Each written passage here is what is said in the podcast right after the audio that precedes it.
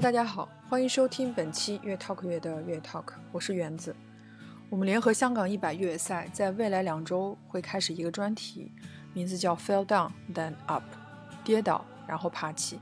我们会用几期节目来讲述越野跑者的成长故事，在越野跑的路线中有升有降，就像我们的生活过程同样会有起有伏。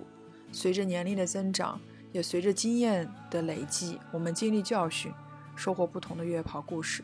从现在抵达未来，我们把它叫做成长。第二期节目的讲述者是越野跑爱好者 Jack 以及他非常特殊的越野跑伴侣 Lucy，一只三岁的边牧。一个人来到这世界上，就一定带来生命。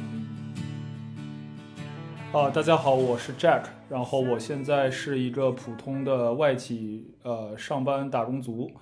呃，平时喜欢各种户外运动。那现在越野跑，我对外宣称是我的户外运动的主项，然后也时间不长，二零二零年跑的第一场越野跑的比赛。然后到现在三年多了，但中间因为众所周知的原因，越野跑停摆了很长时间。呃，曾经有一年的时间根本没有任何比赛可跑，或者因为呃要求打疫苗啊之类的等等防疫的政策没跑成，报了没跑成。所以其实三年下来，呃，比赛的场次不是很多，真正比赛的场次不是很多。最高的、最远的比赛才跑过三十五公里嘛，就是连四十公里加的比赛。都还没真正跑过，有两三次都是报名了没跑成。对，但是，嗯，自认为还是非常喜欢这项运动的，平时也经常拉练啊之类的。然后希望能把这项运动从事长期从事下去，嗯，能跑到八十岁。而 Lucy 对于越野跑的经历其实跟 Jack 算是同步的，两个人都是一起开始跑越野，只是不一样的是，Lucy 从来到 Jack 身边的那一天开始，好像就有一个使命。想要陪他一起来完成人生的一场越野赛。我养了一只三岁多的边牧，而且就是二零年我开始跑越越野跑那一年养了它，所以我们俩几乎是同步的开始，就是一起跑步。我们平时路跑训练就是我带着它一起跑，然后进山拉练也带着它一起拉。呃，拉练的时候它往往都是比我快很多的。然后但是正式比赛。很多赛事方他可能考虑到别的选手怕狗啊，或者说安全问题，他不会允许你真正正式允许你带着狗一起跑嘛。但是，呃，我们见缝插针的有在一两场比赛当中带着它一起跑过，然后今年还跑了第一次，就是一个专门的为那个人宠设计的对带狗的越野，然后我们成功的，我人生成功的体验到了站台的感觉，他带着我一起跑到了。第三名，我觉得跑步，尤其城市里跑也很难，因为你带着它路跑还得拴绳什么的。然后越野跑简直就是我觉得是对于养狗的人来说，是跟你的狗子一起运动的最佳项目了。嗯，对它也没有任何门槛儿，不像我带它去滑桨板啊、滑皮划艇呀，它也只能坐着不能动。然后你带它从事很多别的运动，其实它是不享受的。但是越野跑这东西真的是它的天性。嗯，其实这个开始越野跑的时间是在二零二零年。而从二零一九到二零二一这个期间，他选择裸辞了一年。正是在这裸辞的这个过程当中，越野跑突然之间进入到了他的生活。也是因为越野跑，让他认识到，可能在大自然中是他最舒服、最快乐的时刻，也让他有更多思考人生的可能。疫情因为三个月之后嘛，我记得五月武汉解封之后，其实国内一直到二一年下半年一年多的时间，国内其实那时候蛮安定的，然后也没有什么马啊之类的，特别自由，呃，只是出不去国而已。然后我我那时候开始越野跑，其实真的很偶然，很偶然。呃，我是一二年、一三年左右开始的路跑，然后到二零年的时候，我其实路跑也有个七八年了，对吧？但呃，我其实从来没有以跑马为目标。我在那之前，我一场马拉松、一场半马都没跑过，更不用说全马了。所以跟很多入坑越野跑的人不太一样。很多人是我平路跑、路跑跑跑马跑到无聊了，我跑了很多场马拉松了，然后我想尝试新的东西，我去发现，哎，有越野跑，去入坑越野跑。我跟别人都不太一样，我是连一场半马没跑过就开始跑越野。我觉得是跟自己呃那个时候人生的重大转折和心态的转变有关系吧。就是正好我。一九年到二零年裸辞了整整一年，gap 了一年没工作。然后在那一年裸辞的期间，我就是探索了很多，思考了很多关于人生啊，关于自己想要什么样的生活啊，等等等等，然后就开始呃转型。因为我那裸辞之前的大学毕业的七八年，就是都是那种过劳死行业，就是工作巨忙，根本没有时间，就是别说户外运动了，连日常的健身和呃就正常的锻炼都都都保证不了，就是过劳肥，然后这个体体体质特别差。然后那一年裸辞 gap 开始，呃，就是恢复身材，开始运动减肥，然后健身，然后开始训练，然后这个时候就开始想要找一些能追逐的、能喜欢的目标。那我本来最喜欢的户外运动，在越野跑之前是滑雪嘛，但因为滑雪很受限制，你一年也滑不了几天。然后后来就是在那个时候被一个朋友，也很感激他当年带我入坑越野跑，然后在他的。劝说、拉拢、安抚，这个呃打预防针，各种祛魅之后，然后就是真正的以一场二零年的崇礼幺六八的二十五公里组，作为了我的人生第一场这个这个越野跑，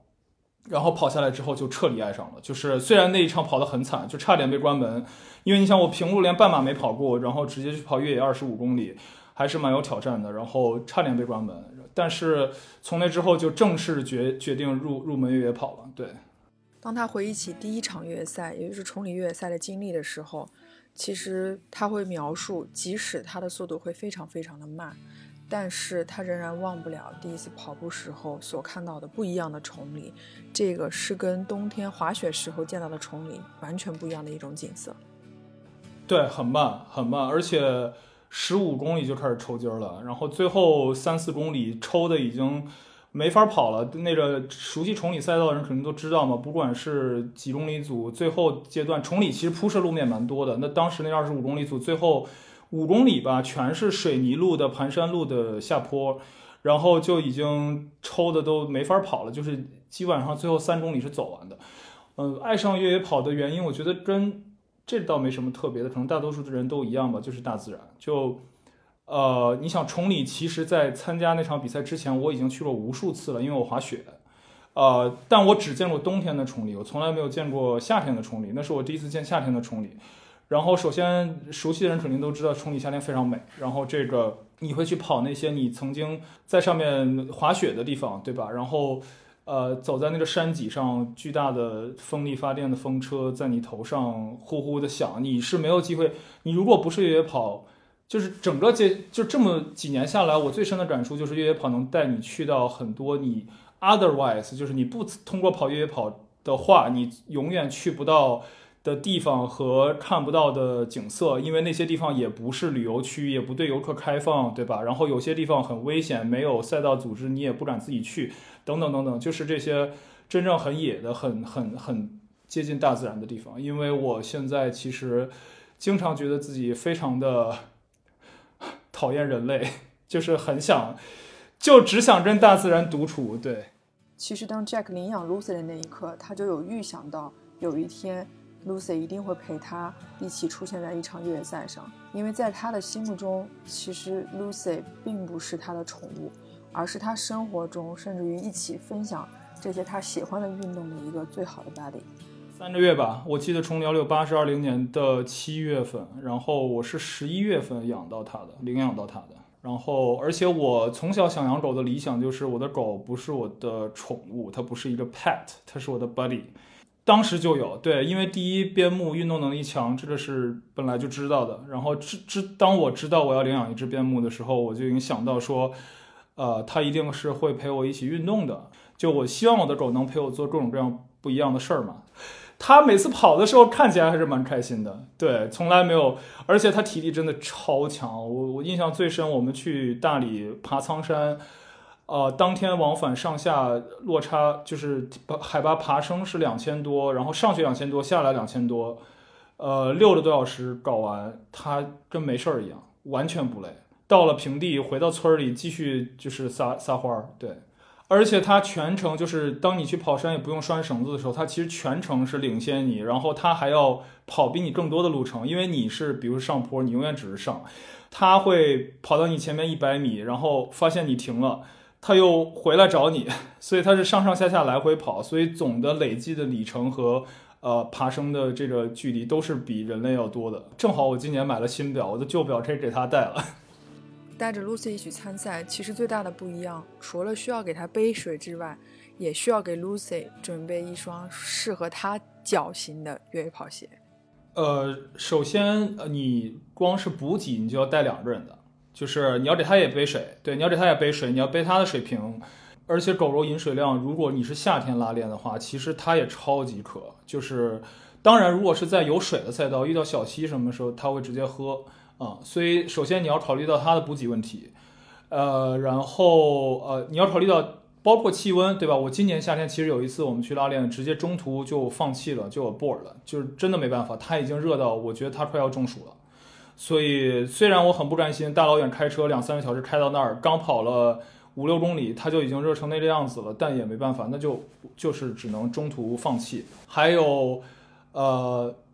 我还给他买了鞋。而且还是拉夫威尔那个 Vibram 大底的鞋，因为因为有一次我们就是呃拉练结束，他我发现他那个肉垫被划破了，被那个树枝之类的，所以我就上网一搜，发现拉夫威尔居然有这这里给品牌打广告了，就是他居然有。Vibram 大底的徒步狗狗的鞋，后后来我就给他买了四双，呃，不对，四双，四只。我不知道这个公司的他们是怎么背后的考虑是什么，他们是两只两只买，是跟人一样是一双一双买，所以你默认给你的狗就要买两双，所以我就很纳闷他为什么不直接卖四双。对，所以我觉得就是呃，你要考虑到天气对它，然后你给它背水，然后你也给它买鞋买装备。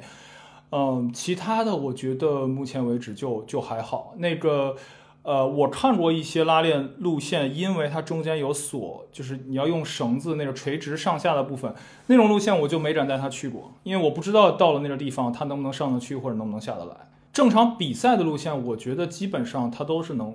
没有除了可能武夷山这种，我我我知道，比如说武夷山那个超级超级大武夷那个赛道，有些是很窄的那种。崖壁上那种垂直的喀斯特地貌的石头山，崖壁上的窄的石头台阶，那个我不太敢带它。但正常的一般的越野跑的路线，我觉得它都是可以的。我只是说我看到一些野的那种小红书上的拉链的路线，它中间有部分是需要攀绳子或者攀铁链子垂直上下的那种，我觉得它可能不太行。其实这一次参赛对于 Jack 来说，获胜这件事情应该算是胸有成竹的。因为他们在一起跑过的路线、经历过的训练其实是非常多的，但结果却很出人意料之外。我我们经历了一个非常波折的心路历程。去之前报名，从报名之后到去之前，我都超级自信。我那时候就跟周围的朋友都说，我们就是冲着站台去的，就是甚至是冲着夺冠去的。因为我心想。越野跑圈儿，对吧？这个真正就是经常带狗一起拉练，跟狗一起跑步，有默契，有配合，对吧？然后等等，就是我觉得应该很少。然后我们真的是蛮有自信的，而且那个因因为是个人宠的比赛，距离不长，八公里吧，八公里四百多米的爬升。结果到了那儿，呃，一发枪我就傻眼了，就是有几个人就就超级快就冲出去。当然，最终前十名基本上全是边牧了，就是。呃，没有别的犬种，就是跑在前面的都是边牧，其他狗狗都在后面。然后一发枪就有几个人就箭一样的就冲出去了，然后我就开始追，然后有一个人是一公里之后就没影了，看不到了，全程再也看不到了。最后他是以领先第二名十分钟吧，你想八公里拉开十分钟的的成绩夺冠的。然后我们当然最终还是拿了第三，但是还是很拼很拼，拼到就是我都快。快快冲过终点线，我都快吐了的那种感觉，拼下来的，然后才拿了第三。那前两名真的很厉害。后来我才知道，第一名是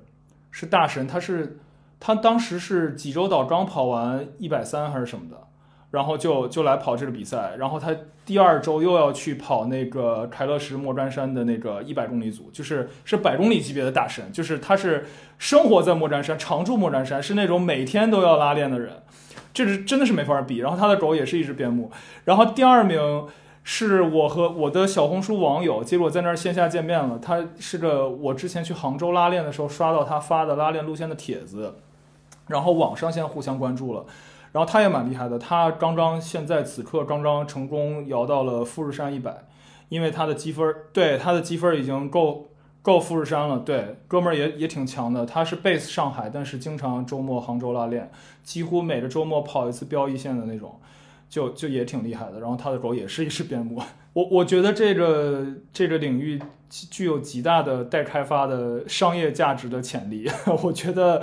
呃，国内应该有更多的这个越野跑组织方考虑考虑，在他们的比赛里面加一组这个带狗的组，肯定是挺会挺火爆的。其实，在带宠物参加越野赛的这个过程当中，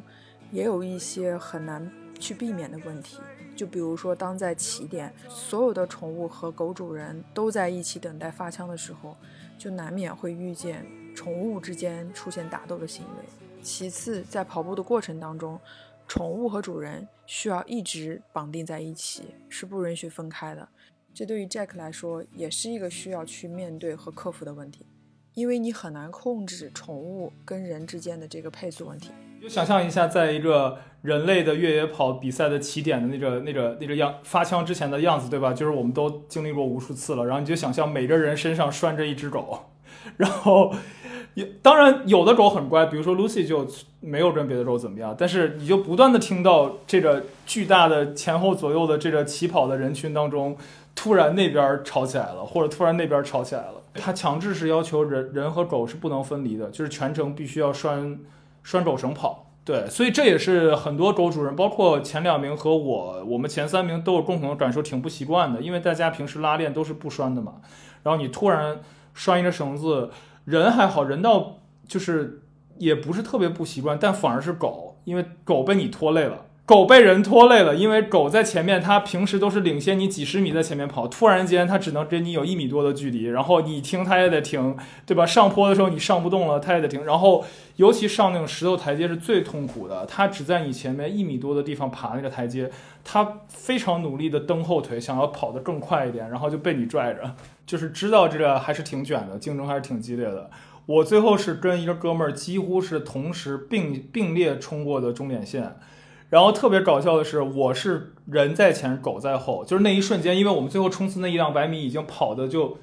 就是已经人和狗几乎是一样快了，就是冲的那一刹那我在 Lucy 前面，所以全程我是在 Lucy 前面，然后就是冲线的时候我是人在前，狗在后，